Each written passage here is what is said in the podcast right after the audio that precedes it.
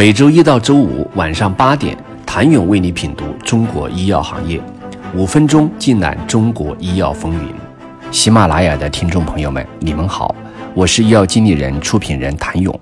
二零一二年，全球投行特瑞雅开始对全球三万家制药公司进行研究。二零二一年，该机构公布了全球一千强药企报告。该报告按估值对一千家药企进行的排名，这一千家公司年度总收入超过一点四四万亿美元，同比增长百分之十六点一。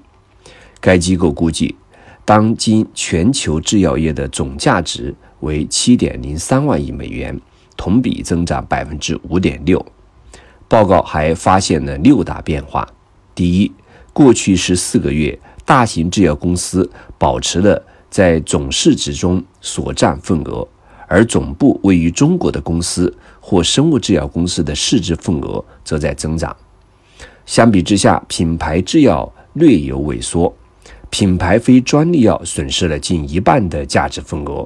其中，全球第一大仿制药企业仍是扬子江药业，其收入为一百六十亿美元，几乎全部来自国内。第二。制药技术从小分子向生物制剂转移的速度有所减缓。专注于小分子的公司市场份额，二零二一年为百分之五十八点二，较去年下降了百分之一点七。而二零一五年到二零二零年间，总体下滑了百分之十五点五。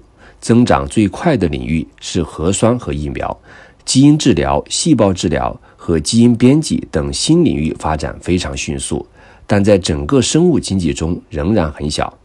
第三，全球制药行业排名前五的国家是美国、中国、瑞士、英国和德国。中国已经进入全球制药第二梯队，从二零一五年百分之六点五的市场份额增长到二零二零年的百分之十四点四的市场份额。但受集采政策影响，仿制药价格大幅下降，导致中国在全球的市场份额同比下滑百分之二点四到百分之十二。第四，生物技术领域的地域分布正呈现快速多元化的趋势。数据显示，全球生物技术排名前九的地区所占的价值份额，从十四个月前的百分之七十一下降到如今的百分之五十四。美国和中国的非热门地区正在获得大部分的新份额，同时，波士顿当之无愧地从旧金山湾区接过皇冠。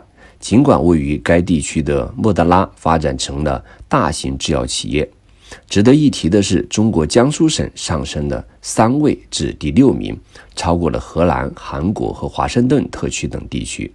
第五，从治疗领域来看。市场百分之三十九的价值与肿瘤的新疗法有关，罕见病和神经学公司的价值占百分之二十三。第六，该报告研究了私募股权在商业制药中的作用，发现全球最大的商业制药公司中有百分之十三拥有私募股权财务赞助投资者。与二零二零年相比，全球托普五选手和位次都已大变。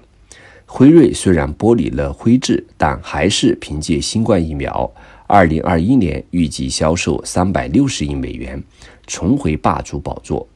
除了新冠疫苗带来的估值提升，还有新冠药物。近日，辉瑞公布了其新冠口服特效药的临床结果，当日股价大涨百分之八。罗氏在辉瑞和艾伯维的快速上涨中退位第三。拿第三季度的财报来说，罗氏同比增长仅为百分之五，而外部维达到了百分之十一。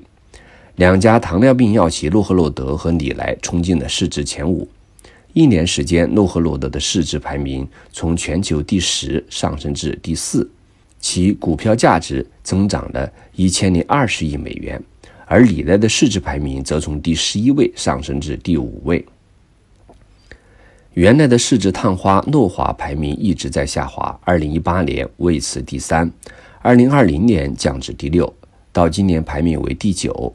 市值反映的是投资人的综合预期。诺华虽然新产品繁多，但重磅大药的匮乏一直为外界所诟病。值得一提的是，今年千强药企中有二百四十九家是中国医药企业，包括港澳台地区，去年约为二百零八家。但传统大型制药企业今年在资本市场普遍表现不佳，包括恒瑞医药、中国生物制药、豪森药业、科伦药业等都有不同程度的下滑，仅有石药集团、齐鲁制药、复星医药呈现上升趋势。全球一千强药企中，中国独占。二百四十九家背后是全球制药产业价值正从美国、瑞士等地逐步转移至中国等亚洲地区的大趋势。想了解中国药企如何多层次开花，力争站在国际舞台与顶级药企进行 PK，请您下周一接着收听。谢谢您的收听。想了解更多最新鲜的行业资讯、市场动态、政策分析，请扫描二维码。或添加医药经理人微信公众号“医药经理人”，医药行业的新闻与资源中心。我是谭勇，周一见。